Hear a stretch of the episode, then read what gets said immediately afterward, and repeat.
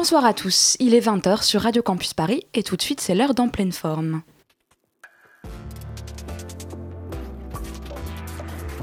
Bon cadeau à moi, c'est une toile que j'ai peint pour vous. Nous voilà débarrassés du superflu, on va pouvoir aborder l'essentiel. En pleine forme, l'émission contemporaine des arts sur Radio Campus Paris. En pleine forme. Oui, mais si c'est là que je me rends compte que malheureusement, je vous ai beaucoup moins bien réussi que le pauvre. En guise d'introduction à cette première émission de l'année, entrons en 2017 par un petit peu d'actualité. L'exposition de Maurizio Cattelan à la Monnaie de Paris, Not Afraid of Love, qui s'est terminée le 8 janvier dernier, aura été de l'histoire la plus partagée sur les réseaux sociaux. En effet, à se promener dans les salles, difficile de ne pas remarquer les poses que prennent les visiteurs pour accompagner la prise de vue de l'œuvre, acrobatie, grimaces, imitation de sculptures, tout y était. À visiter l'exposition, le constat était sans appel. Les réseaux sociaux, photographiques, tels que Instagram ou Snapchat semblent induire, lentement mais sourdement, une sorte de spectacularisation de l'œuvre d'art, une mutation du rapport à l'œuvre et au lieu d'exposition. Il s'agit alors avant tout de pouvoir dire j'y étais, je l'ai vu, plus que d'instaurer une véritable réflexion esthétique. Si Benjamin, qui était déjà face à l'apparition de la photographie et de la reprodu reproductibilité technique qu'elle induisait, avait visité cette exposition, il n'aurait sans doute pas trouvé d'exemple plus frappant du concept de perte de l'aura qui était le sien. Nul doute qu'à tant photographier une œuvre, l'objectif pour les visiteurs n'est pas tant de garder un souvenir de l'œuvre, mais davantage de se représenter soi-même devant l'œuvre, de se mettre en scène, comme si l'attitude spectatorielle face à l'œuvre et surtout sa captation et sa monstration sur les réseaux comptaient finalement davantage que l'œuvre elle-même. Mais plutôt que de déplorer une telle pratique, contentons-nous peut-être de la contourner, voire de la tourner en dérision, en y voyant une nouvelle manifestation de ce que Nicolas Bourriot nomme l'esthétique relationnelle, un héritage des sculptures praticables d'un Robert Morris ou d'environnement. C'est peut-être en partie dans cet héritage minimal et interactionniste que se positionne l'artiste Raphaël Zarka que nous recevons aujourd'hui. Bonjour. Bonsoir. Raphaël Zarka, vous êtes donc artiste, euh, sculpteur, mais également auteur de plusieurs ouvrages consacrés au skateboard qui sont édités aux éditions B42. Un jour sans vague chronologie lacunaire du skateboard, La conjonction interdite note sur le skateboard et Freeride, skateboard, mécanique galiléenne et forme simple. Et une exposition de vos œuvres en collaboration avec Aurélien Froment vient de prendre fin aux abattoirs de Toulouse. Tout à fait. Alors juste avant de débuter cet entretien, je laisse tout de suite la parole à Andy, qui je crois a beaucoup de choses à nous dire, qui a visité plein d'expositions et qui aimerait nous en dire quelques mots. Alors je vais commencer par une exposition que je n'ai pas encore vue, mais que j'ai vue en montage tout à l'heure. C'est l'exposition de Nelson Pernisco de la surveillance aux surveillés qui ouvrira donc au barreau l'espace d'exposition du châssis. C'est une exposition qui se compose d'une seule installation de cinq barres métalliques transversales sur lesquelles sont fixés six écrans. Il diffuse des séquences enregistrées par l'artiste aux abords de la place de la République, en marge des rassemblements de Nuit debout. Sur ces images d'une étrange tranquillité, des policiers font leur travail de surveillance pendant que des civils vaquent à leurs occupations. Un encadrement de couleurs différencie les deux groupes d'individus. Ces colorations sont celles utilisées par les logiciels de surveillance de la police, dont les algorithmes sont censés prévenir tout comportement suspect au sein de l'espace public. Par exemple, un individu qui reste statique dans le champ de la caméra est considéré comme suspect. Or, dans cette installation, les flics, parce qu'ils ne bougent pas, sont toujours cernés de rouge, le marqueur de la suspicion. En retournant les outils de la police à son encontre, Nelson Pernisco questionne la, per la pertinence même de ces forces de l'ordre. Il pose en filigrane la question de savoir si ces personnes qui manipulent menottes, tonfa, gaz lacrymogène et armes à feu sont assez responsables pour le faire. En surveillant ainsi la surveillance, Nelson Pernisco se place dans la lignée d'un Julien Prévieux. Ce dernier est un poète de la donnée. Nelson Pernisco, lui, détourne les codes d'une ville impersonnelle et déshumanisée afin de produire une installation dans laquelle le visiteur est incapable d'errer. Au moment où Médecins sans frontières dénonce le zèle forcené de la police auprès des migrants, leur confisquant notamment couverture et tente alors que les températures sont négatives, les questions soulevées par Nelson Pernisco restent, hélas, brûlantes d'actualité. Dans un tout autre registre, l'artiste new-yorkais Bradford Kessler propose un univers mêlant monde chtonien et SM dans une esthétique lisse, froide et dérangeante, à l'occasion de sa première exposition personnelle en France. On y trouve notamment une série de trois sculptures, des visages humanoïdes reptiliens en plastique verdâtre, aux mâchoires disloquées par une barre de métal chromé, des mâchoires, sur lesquelles sont placées une dentition canine, curieux collage interespèces. Ces, visages sont coiffés de chapeaux de feutre, rehaussés de pics qui feraient pâlir de jalousie les visiteurs du festival Hellfest, ce qui les rend à la fois curieusement humains et terriblement marginaux. Mais l'œuvre la plus forte est sans conteste une double table de pique-nique noir, dont l'une est renversée sur l'autre. De chaque côté, l'espace laissé libre entre les deux paires d'assises est protégé par une paroi de plexiglas, renfermant un lot d'outils de torture dont les crochets, griffes et pinces ont une provenance inconnue. S'agit-il d'artefacts d'une civilisation disparue ou ceux d'une intelligence extraterrestre? L'exposition puise sa force justement dans cette tension entre froide sensualité et fétichisme macabre, le tout teinté d'une science-fiction psychotique.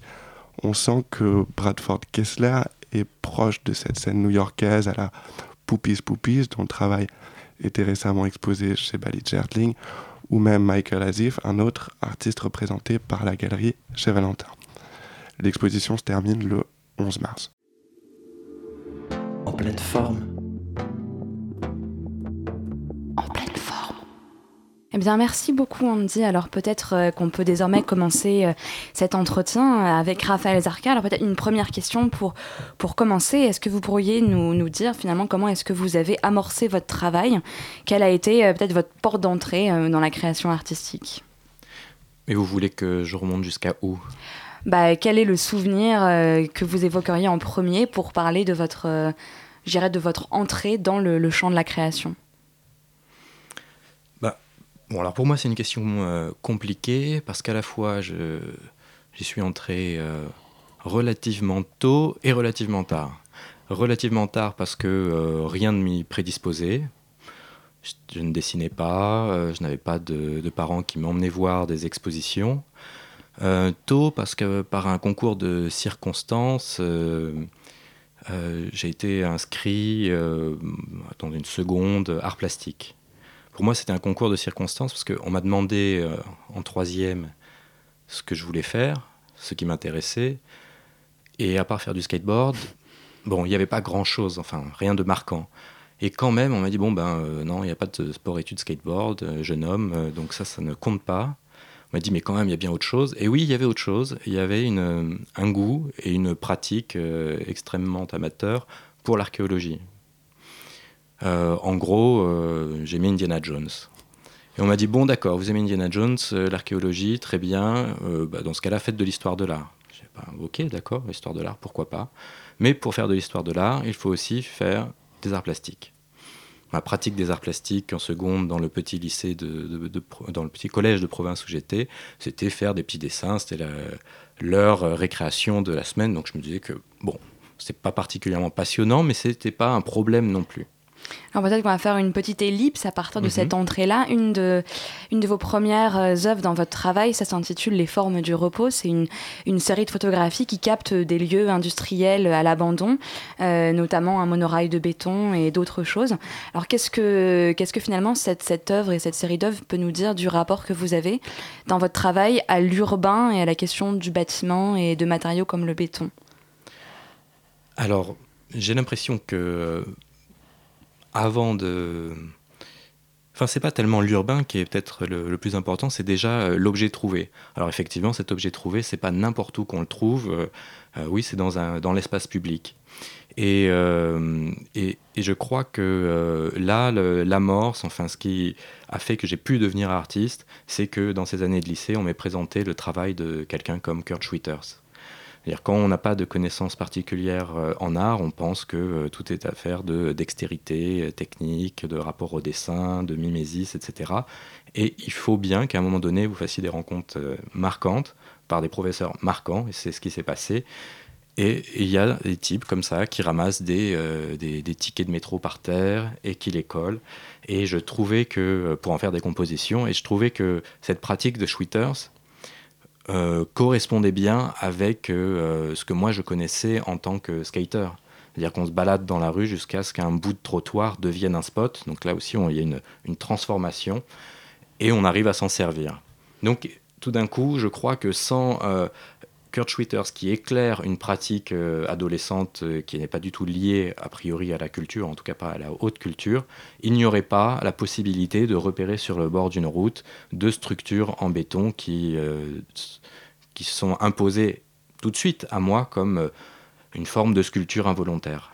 Alors justement, vous parlez de, la question du déplacement et de, du, fait de prendre un objet pour le replacer ailleurs. On peut parler de ready-made, même si ce n'est pas forcément le seul terme qu'on pourrait employer. Mais justement, dans les formes du repos, les lieux que vous photographiez, ils sont presque tous euh, détournés de leur usage premier. Ils sont soit en cours de construction, soit ensevelis par euh, différents types de choses. Ils sont toujours impraticables, ou en tout cas euh, impraticables dans leur usage premier. Est-ce que ça, justement, c'est quelque chose qui est important pour vous de, de capter, je dirais, le détournement de l'usage premier, ou en tout cas un déplacement, que ce soit pour un lieu ou pour un objet, d'une fonction qui va être première, téléologique, à une autre sans doute, je pense que c'est parce qu'ils sont euh, déconnectés euh, de leur fonction, mais aussi déconnectés du paysage. Euh, vous parlez de lieux, mais pour moi, c'est les, formes, des formes du repos sont plutôt des, choses, des objets, des, sculptures, plus que des espaces, je veux dire. Pourtant, il y a un, un rail, par exemple, dans cette série, le rail de l'aérotrain de Jean Bertin, mais il est photographié à son extrémité nord, à l'endroit où il est complètement découpé. donc même ce lieu-là, qui est le plus spatial, enfin c'est vraiment un espace dans cette série, il est traité comme, euh, comme un objet. Donc déjà ça c'était un, un, aspect important pour moi. Euh, voilà, c'était parce que ce sont des fragments que je les perçois comme, euh, comme des éléments sculpturaux, comme des sculptures. Et quel est le rôle alors que joue la photographie dans cette démarche-là? Est-ce qu'il y a quelque chose de l'ordre du, du documentaire? Est-ce que c'est un médium qui est complémentaire à celui de la sculpture. Comment est-ce que vous envisagez justement, je dirais, la, complémentarité peut-être des deux médiums ou est-ce qu'ils sont absolument pas complémentaires et complètement distincts? Bon, ben bien sûr, la photographie, elle, elle cadre, ce qui fait qu'elle exclut euh, différents éléments du paysage. C'est-à-dire que si vous en faites l'expérience euh, de vos yeux, vous ne retrouverez pas exactement euh, l'expérience de la photographie. Bon, ça, ça, ça paraît évident. Mais pour moi, je n'ai pas l'impression de faire de la photographie quand je fais euh, ces images, ou alors c'est de la sculpture photographique. Et ça, euh, il y a quand même une, petite tradition euh, à cela chez des artistes comme Bernd Taylor Becher. désolé, je le prononce à, la française. Oh, bien sûr, c'est une référence qui, saute aux yeux assez rapidement face à vos photographies, ces photographies vraiment d'usines, de, lieux urbains. Enfin, c'est quelque chose qui est assez manifeste. Et ce qui était important, c'est que ces artistes considéraient leurs photographies comme des sculptures. Donc là, ça faisait un, précédent, euh, on va dire, euh, théorique, euh, historique. Et après, à ça de, des tas d'autres artistes, hein, antérieurs, postérieurs, au Bécher. La pratique de la photographie chez Robert Smithson, par exemple, était très importante pour moi. Et pas mal d'artistes du land art. Parce qu'évidemment, quand vous faites une œuvre d'art euh, qu'elle soit monumentale ou pas, mais dans la nature ou un endroit isolé, euh, une des manières d'en rendre compte, c'est la photographie, et souvent cette euh, photographie remplace l'œuvre. Certains artistes du land art disent si vous voyez les photographies, vous n'avez rien vu, il faut aller sur le site. D'autres font de la photographie une œuvre d'art, et même ceux qui disaient qu'il fallait vraiment se rendre sur les sites, les meilleurs d'entre eux proposaient des, pour moi des sculptures photographiques. Alors, ce que vous dites nous amène peut-être à la question du matériau. Dans, les, dans beaucoup de vos sculptures, euh, il y a, les matériaux utilisés, c'est le parpaing, le béton, le bois, qui justement sont des matériaux architecturaux. Est-ce que, euh, que vous essayez d'entretenir dans votre travail euh, sculptural un rapport justement à l'architecture et au bâtiment? Vous dites penser les photographies comme des sculptures. Est-ce que vous pensez vos sculptures comme peut-être pas des monuments, mais en tout cas des bâtiments, des constructions Oui, voilà, c'est des, constructions. Ça, ça, me paraît être euh, le terme le, plus juste. Pour moi, c'est pas une, euh, une, référence à l'architecture, forcément, parce qu'il y a quand même on construit beaucoup de choses en béton euh, et en bois, et pas seulement des, maisons, des immeubles, etc.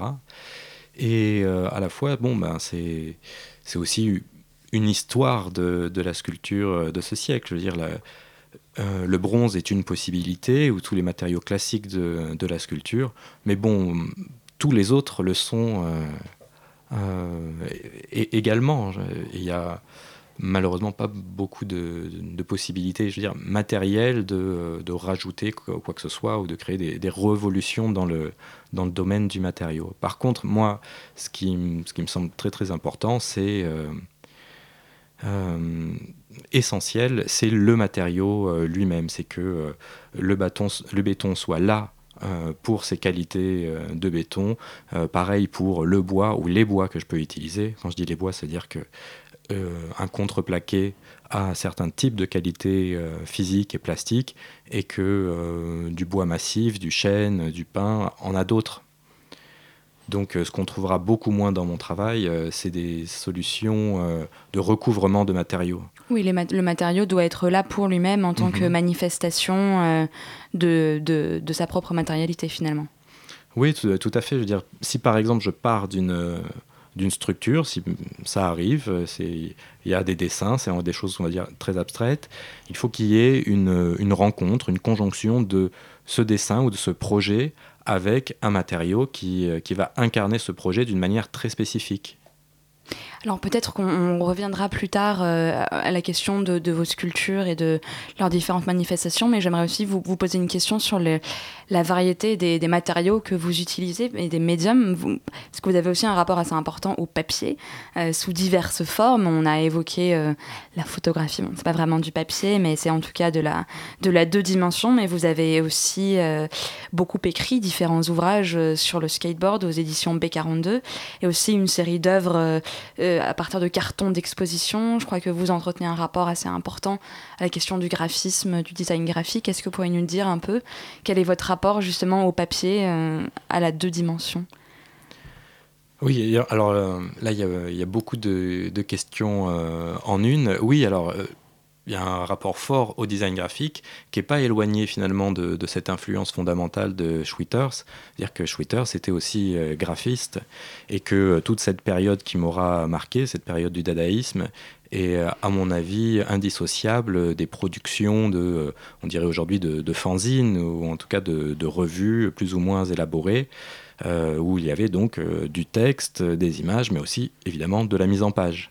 Alors parfois les artistes s'en chargeaient, parfois il y avait des gens qui étaient plus spécialistes.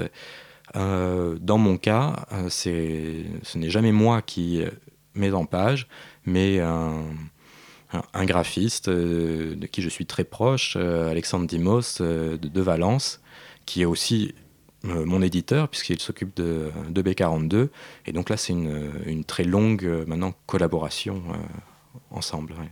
Alors, dans vos écrits, on, y reviendra euh, plus tard dans cet entretien. Est-ce que vous pensez votre, votre activité d'écriture et de, sculpture comme étant distincte? Est-ce que vous êtes à la fois sculpteur et auteur ou est-ce que c'est finalement euh, presque une absurdité de penser les deux distinctement dans la mesure où votre travail est justement traversé par une réflexion commune sur la question de l'espace, que ce soit dans la sculpture, dans la physique ou dans le skateboard? Dans votre euh, travail, est-ce que si on vous si on vous disait vous êtes sculpteur et auteur, est-ce que ça vous fait grincer?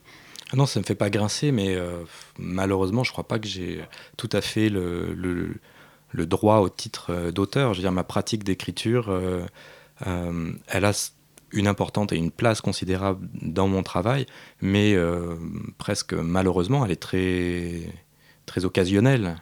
Bon, il y a ces trois textes que vous avez cités, mais par exemple, à l'atelier, je n'écris quasiment jamais. Je ne prends pas des notes sur euh, les travaux en cours. Enfin, l'écriture ne me permet pas de, euh, de, réfléchir sur le, sur le travail. Et ces trois textes sur le, skateboard ou autour du skateboard, dans le fond, je pense qu'ils, en tout cas pour les deux premiers, la, conjonction interdite et la chronologie lacunaire, auraient peut-être pu être écrits par quelqu'un qui n'est pas artiste ou pas sculpteur. Le troisième, c'est un peu, différent. Euh, donc voilà, ouais, j'aimerais beaucoup être auteur, mais euh, je crois que le travail, euh, d'atelier, de sculpture, de dessin prend de, de, plus en plus de temps. Et là non plus, être auteur, je le fais le plus consciencieusement possible, mais malheureusement, je ne crois pas avoir particulièrement de disposition pour ça. Pour moi, c'est l'écriture est quelque chose d'extrêmement difficile, d'extrêmement laborieux. J'ai d'ailleurs un petit texte à écrire en ce moment et ça me met dans des... oui, voilà, quand, ça me pose des tas de problèmes. Je, dors mal quoi, quand j'ai des textes à écrire. Eh bien, merci beaucoup. On continuera euh, à parler de votre, de votre travail juste après cet intermède musical.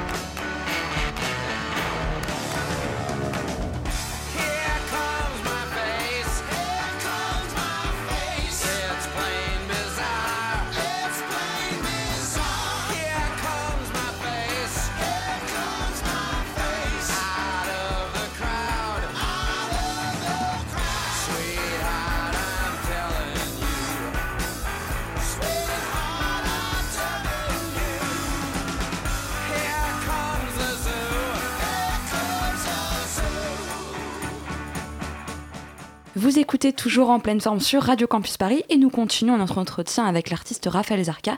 À l'instant, c'était Iggy Pop avec Success. En pleine forme.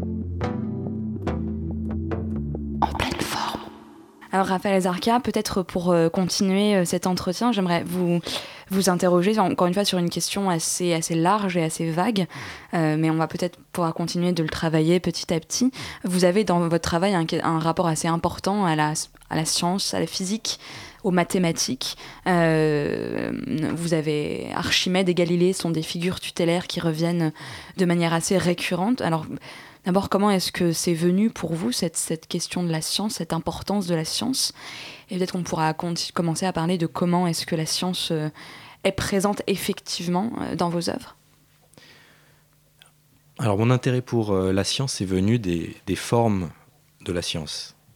C'est pas euh, des équations ou c'est même pas tellement euh, euh, de, des idées ou des, révolutions scientifiques, mais c'est de tomber plus ou moins par hasard sur le dessin de la cosmologie de Kepler, par exemple. de voir tout un jeu de polyèdres ajourés qui s'imbriquent et qui sont parfois montés sur un autre système qui fait que ça devient une espèce de coupe au sens propre du terme, où il y avait un petit robinet et puis on pouvait mettre des élixirs et ça aurait pu tomber.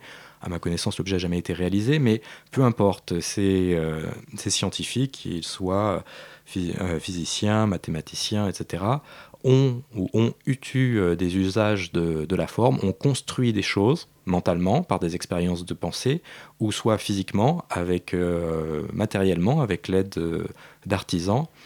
Et je crois que mon rapport aux formes et aux, constructions dépasse le champ de, de l'art proprement parlé. On a évoqué le skateboard, donc il y a des productions de formes dans le skateboard, mais il y a aussi des productions de formes et d'objets euh, dans la physique, dans les sciences. Et, je crois que je suis un, artiste de, l'analogie, des connexions. Euh, enfin bon, voilà, c'est comme ça que je construis euh, mon, travail en voyant cette gravure de Kepler et en croisant sur le bord de la route un polyèdre en béton dont, au début j'ignorais la fonction et qui se trouvait être un module de récif artificiel. Donc tout ça, il y a des choses, tiens, cette forme qui était là euh, chez Kepler, et puis après j'apprends qu'elle était aussi là chez Archimède, elle se retrouve sur le bord de la route chez un artisan euh, pour construire une, une cabane pour, euh, pour les poissons au fond des mers, et donc tout ça commence à, à s'agglomérer et à et à créer, à générer d'autres formes ou d'autres recherches encore. Alors justement, cette, cette forme que vous évoquez, ce polyèdre, c'est le rhombicube octaèdre, euh, qui est présent quand même de manière assez récurrente et sous des formes assez variées. Il y a donc la photographie dans les formes du repos pour ces, ces brise-lames que vous évoquez, mais il y a aussi sept ans après en 2008, puis dix ans après en 2011. Vous avez euh, ensuite la forme sculpturale, euh, notamment en 2007 avec rhombicube octaèdre en numéro 21, rhombus sectus, et puis la préfiguration de la collection de Rombi, la maquette de la Bibliothèque euh, nationale de Biélorussie, qui justement utilise cette forme, et même la vidéo avec Créto en 2005. Euh, pourquoi est-ce que vous avez ce besoin de variation, de déclinaison?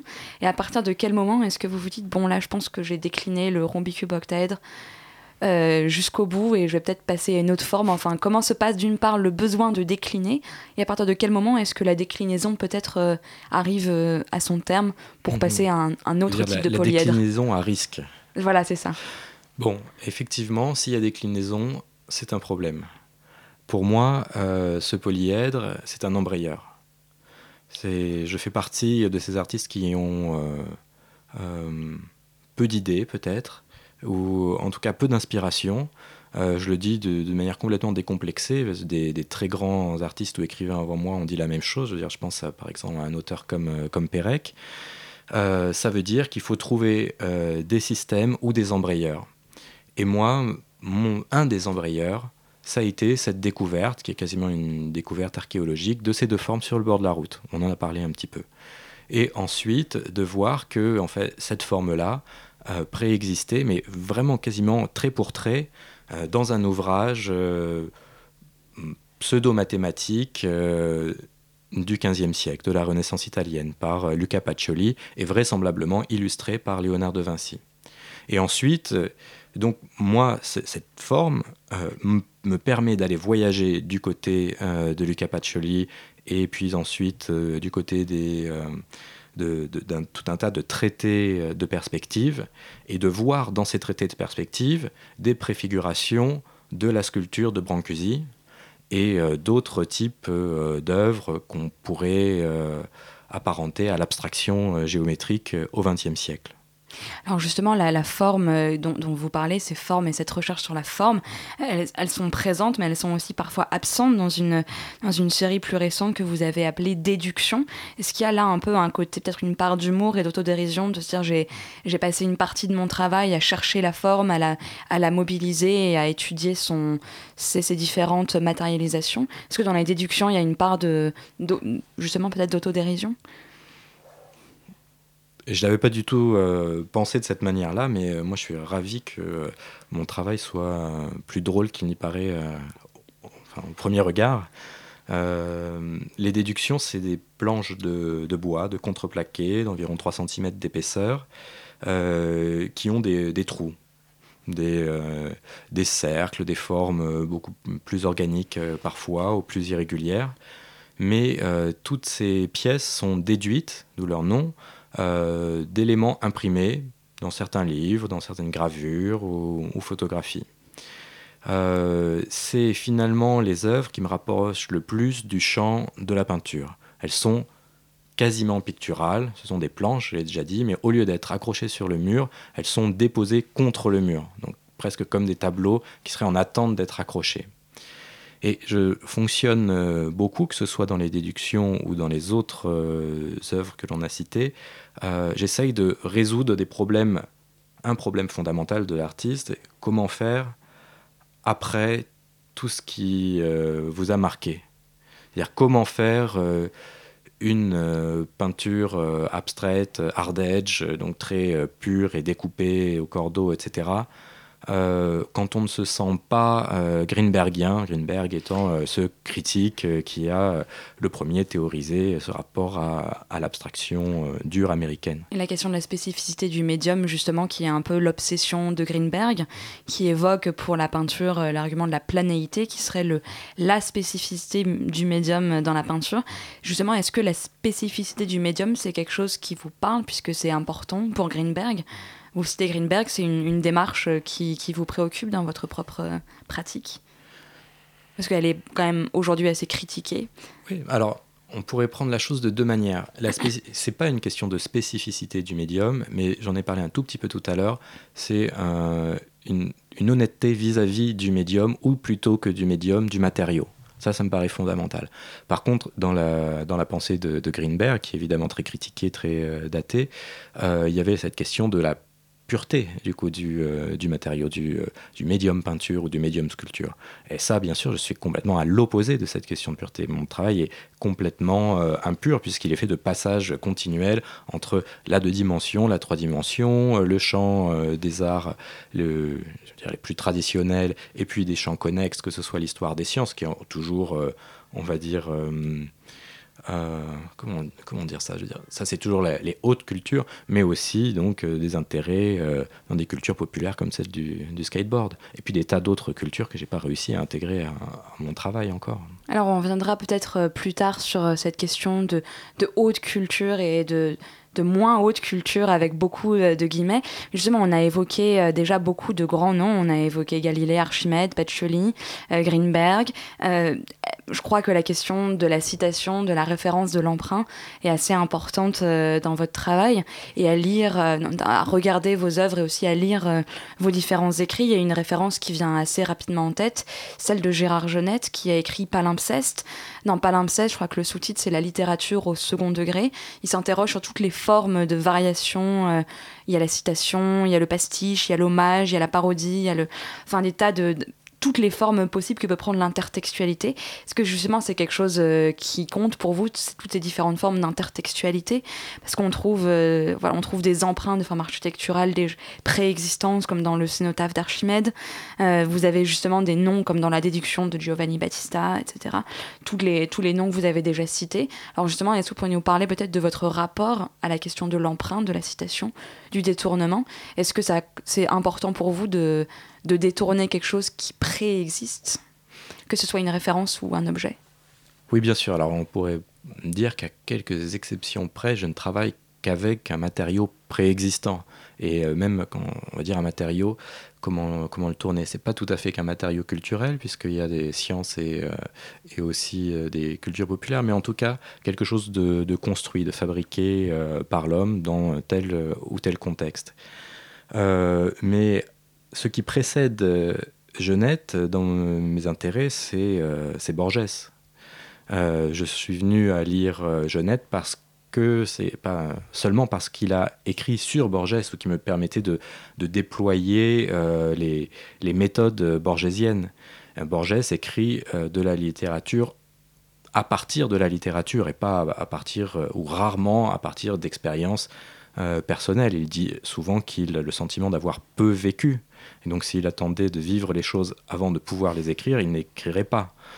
Par contre, il a beaucoup lu et il y a réellement une expérience de euh, la lecture, mais donc une expérience esthétique de manière bien plus générale.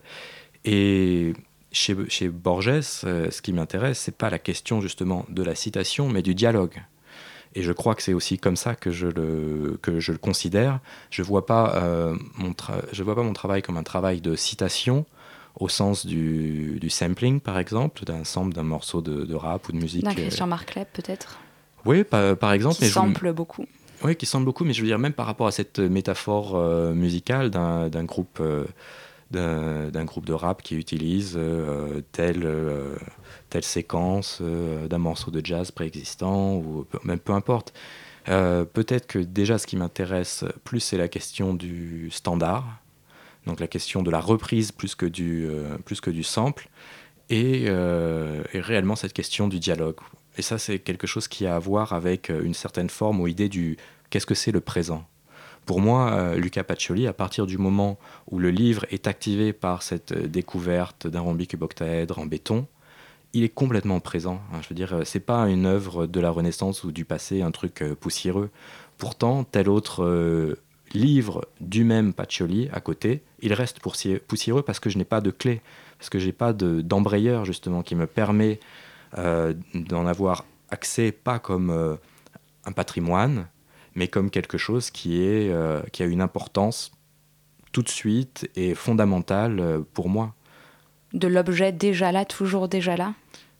Oui, de l'objet toujours euh, déjà là, mais c'est-à-dire que j'ai l'impression de pouvoir discuter euh, avec euh, Luca Pacioli, qui croyait avoir réinventé cette forme, et de pouvoir lui dire Tiens, Lucas, regarde, c'est drôle, j'ai trouvé un, un maçon à côté de Perpignan qui a, en 1985, réinventé une troisième fois, ou redécouvert une troisième fois ce rhombicube octaèdre. Une première fois, c'était Archimède pas mal, quoi, bah, prestigieux. La deuxième fois, c'est Pacioli, qui devient quelqu'un de très prestigieux aussi. Et la troisième fois, c'est Monsieur Comines, euh, maçon euh, très doué, très bon maçon, euh, assez cultivé aussi, mais qui a dessiné ce rhombicube-octaèdre en connaissant le nom de Léonard de Vinci, bien sûr, mais sans avoir jamais vu euh, cette gravure euh, du, traité de Luca Pacioli.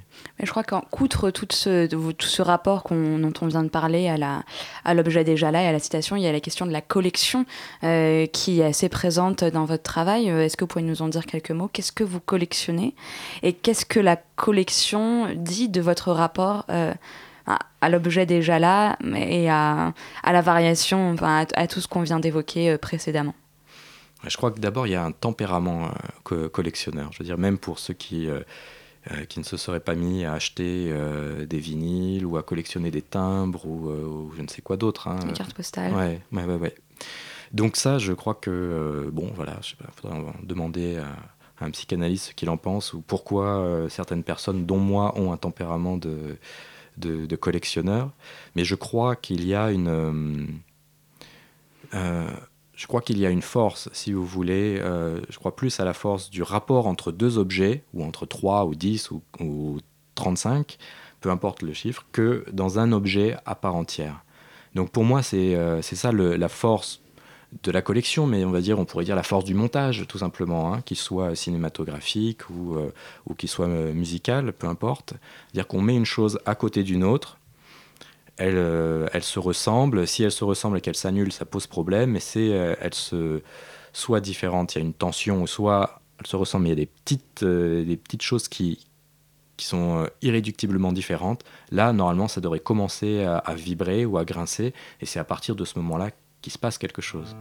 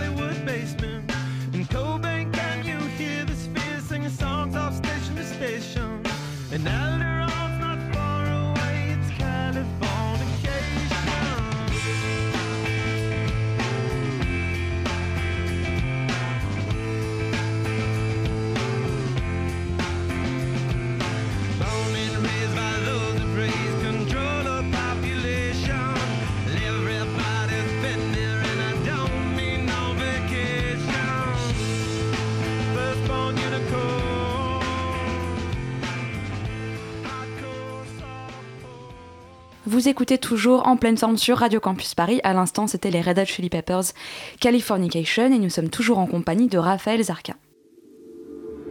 En pleine forme. En pleine forme. Vous vous doutez peut-être euh, de la raison pour laquelle euh, j'ai choisi cette chanson euh, dans la playlist. C'est vrai que les Red Hot Chili Peppers ont été importants euh, peut-être à la fin des années 80 dans les musiques de skate. Je me souviens même d'un d'un contest, c'est-à-dire un espèce de championnat de, skateboard sur une rampe immense qui était aussi une scène de concert et les Red Hot Chili Peppers jouaient en même temps que, euh, que les plus grands skateurs de l'époque, Tony Hawk, Christian Ossa, ils faisaient les figures les plus difficiles. Donc c'est vrai qu'il y a un, lien très fort entre les deux. Mais bon, de, de manière personnelle, le groupe qui l'incarne, euh, euh, enfin, plus précisément que les Red Hot Chili Peppers, ce serait euh, Dinosaur Jr. par exemple. D'accord. Eh ben, on va pouvoir peut-être continuer à tester, euh, à tester la culture skate. J'avais très envie de, de faire un, un très petit mais bref quiz. Euh, et je vais vous faire écouter ça tout de suite. Ça dure une minute. Et je vous propose qu'on écoute ça et après euh, on voit si vous arrivez à, à repérer. Ce sont des films. So where do you guys live? Right here, man. So you want to ride a train, man? All right. What was I going to do? I really wanted to ride a freight train. Woo! You like this, man? You digging it? Well, hide, man. Hide, hide.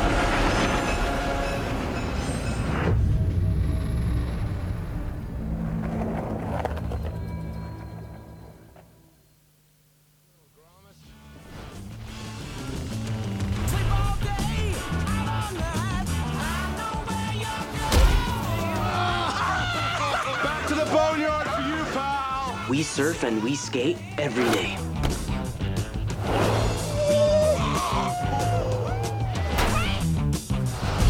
Surf's up, man. Yeah. Check these out. With these, you can do the same hard turns that you do on your surfboard.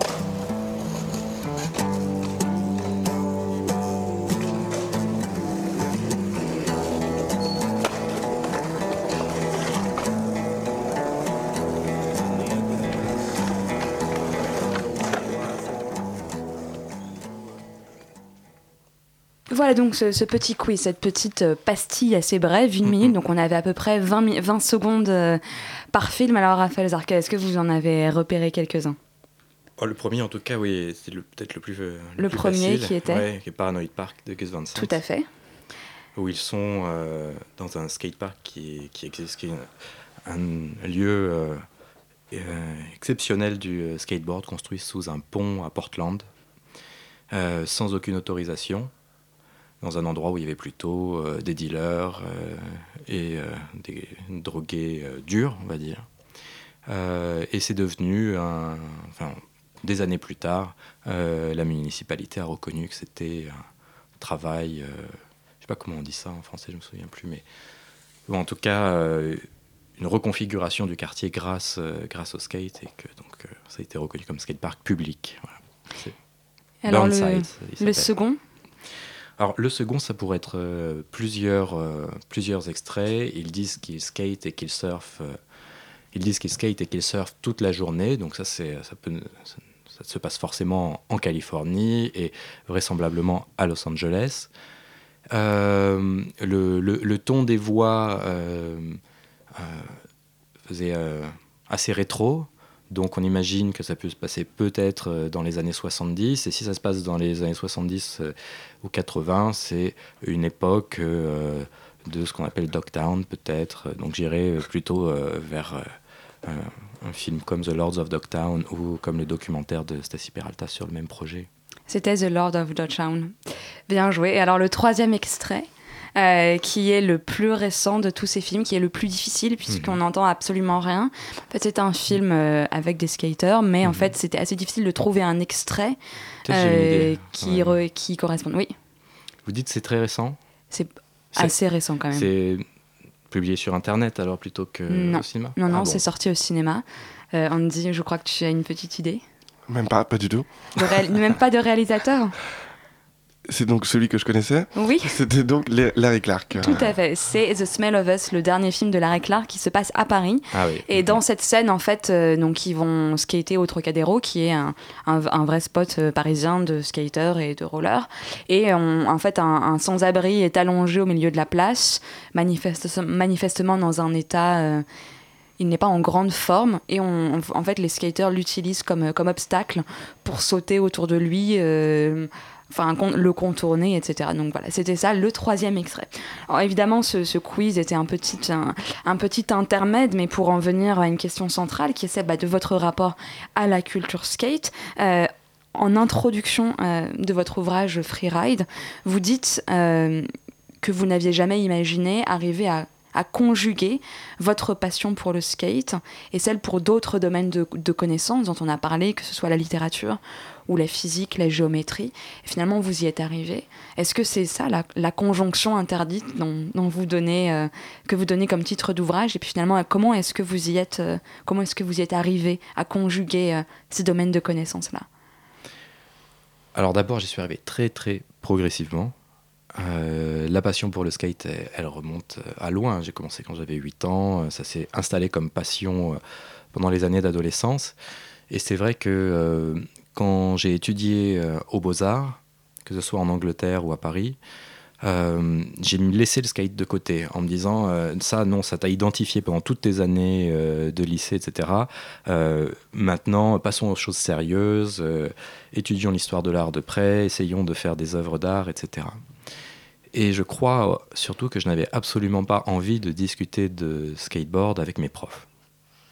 On Ça ne discute pas d'un de ce qui est de l'ordre euh, de la passion et ce qui est irréductible, d'autant que la passion telle que je l'ai vécue, et telle que beaucoup de monde euh, l'a vécue, euh, elle est quand même teintée de, crispation, de, de désillusion, parfois de haine pour certains aspects de ce que vous adorez fondamentalement.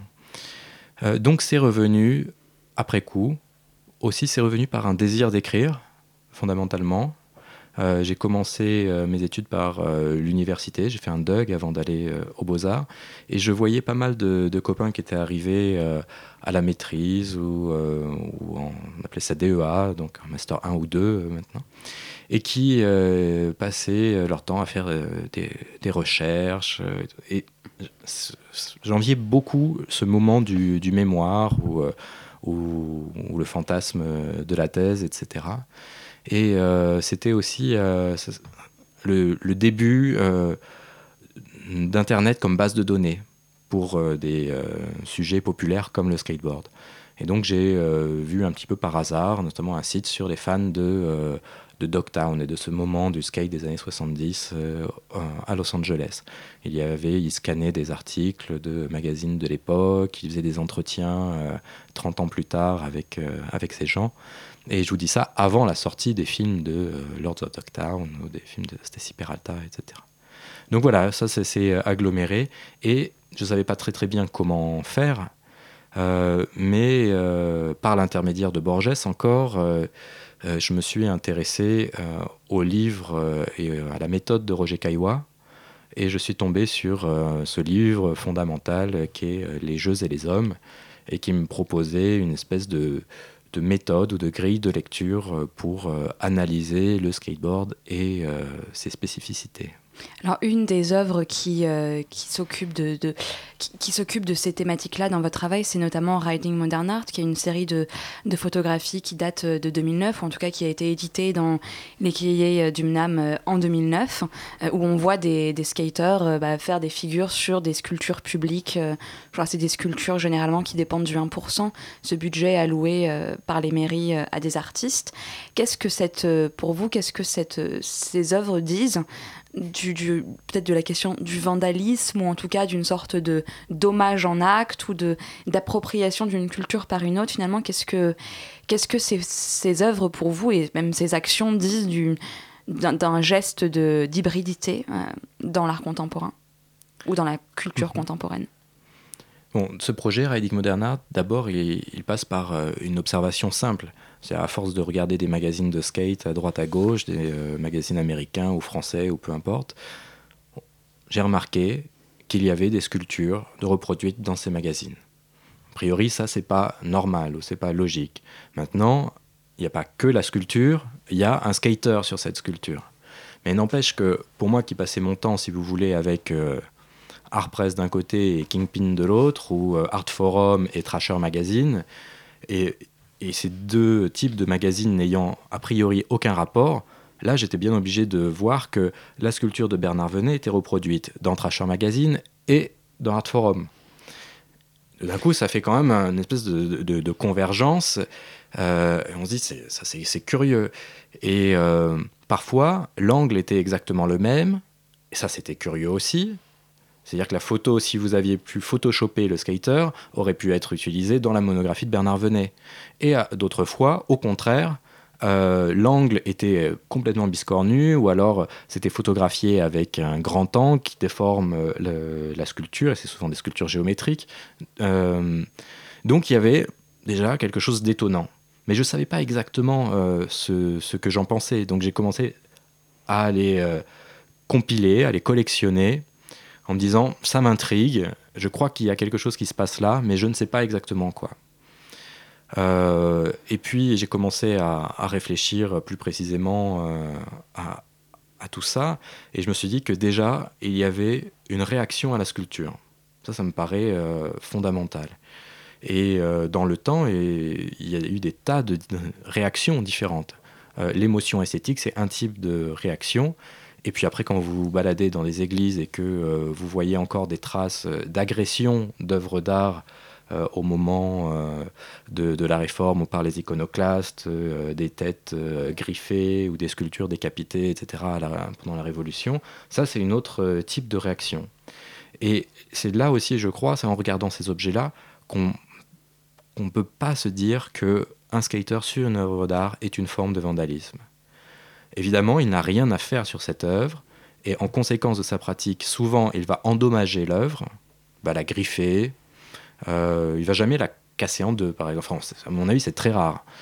Euh, donc, euh, c'est pas du tout euh, un acte volontaire de vandalisme qui dirait regardez ces objets, c'est euh, le signe ou l'image de la haute culture que l'on déteste. Nous, on est underground, donc on va saccager ces formes. Non, eux, ils désœuvrent au sens propre du terme. Pour eux, pendant un moment, cette forme n'est qu'une euh, forme utilisable par euh, le skate. C'est-à-dire que c'est exactement euh, pareil qu'un banc public ou qu'une rampe d'escalier. Ce sont des objets qui appartiennent à l'espace public et qui donc potentiellement sont des spots de, skate. Alors justement, vous parlez dans votre ouvrage La conjonction interdite, vous décrivez le skater comme un producteur d'espace public, et vous-même vous avez exposé en galerie, mais aussi dans des lieux publics, euh, notamment dans la ville de Saint-Nazaire. Euh, est-ce que vous pourriez nous dire comment est-ce que le skate pour vous fonctionne euh, comme un vecteur de réflexion sur ce que c'est que l'espace public et sur le rapport que vous avez en tant qu'artiste avec la question d'espace public, puisque ça détermine beaucoup le rapport du spectateur à l'œuvre. Mhm. Euh, écoutez, il y a, beaucoup de manières d'activer euh, l'espace public ou des éléments de l'espace public. Hein, ramasser trois tickets de métro, on en a parlé plusieurs fois, c'est une première manière de le faire. Mais après, ces, collages et ces usages des formes du quotidien, et notamment des formes liées à l'espace public, peuvent se faire euh, in situ. Euh, déjà, euh, les surréalistes faisaient des dérives, c'est-à-dire des balades dans, Paris, en passant par des endroits en particulier, des endroits choisis en fonction de tel monument, telle architecture. Ensuite, vous avez euh, bien sûr les, euh, les euh, mince, le nom m'échappe maintenant. Vous avez toutes les situationnistes et de bord qui pratiquaient aussi la ville de, de cette manière-là. Et certains auteurs, essayistes, dont un- quelqu'un que, que je respecte beaucoup, qui s'appelle Ian Borden, un critique de, de l'architecture anglais, a écrit un, un livre sur les skaters comme descendants involontaires euh, des situationnistes. Donc, euh, bien sûr, bon voilà, ça c'était déjà écrit, euh, déjà pensé. Euh, Je n'avais finalement qu'à donner quelques exemples supplémentaires pour montrer que tout d'un coup, là où il y a un banc, qui est un espace pour le repos, là où il y a une main courante, qui est un espace qui est là pour nous rassurer, là aussi pour exercer une forme ou assurer une forme de stabilité.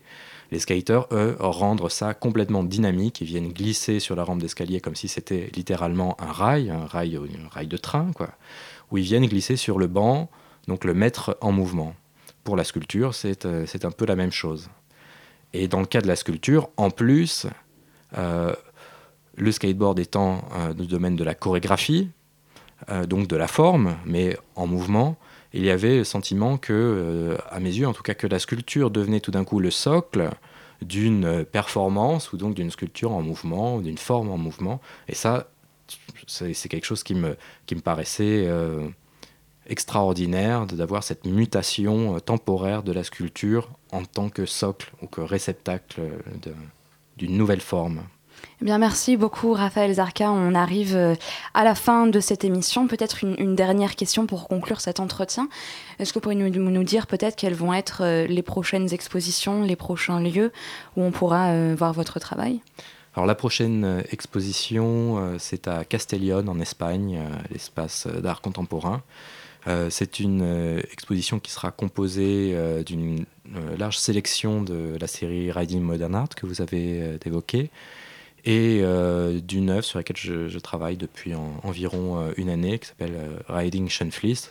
Schoenflies étant un mathématicien cristallographe du 19e euh, auquel j'emprunte un, module qui permet, enfin qui- qu'il est possible de combiner. Donc c'est des sculptures modulables et adaptées à la pratique du skate. Eh bien, merci beaucoup à tous. C'est la fin d'En pleine forme. Merci à Andy pour sa chronique. Et merci à vous, Raphaël Zarka, euh, d'être venu euh, dans nos studios et pour ce, bel entretien. Je rappelle que donc vos ouvrages sont édités aux éditions B42 et vous êtes représenté par la galerie Michel Rhin. Euh, en pleine forme reviendra dans un mois et d'ici là, restez bien au chaud à l'écoute de Radio Campus Paris.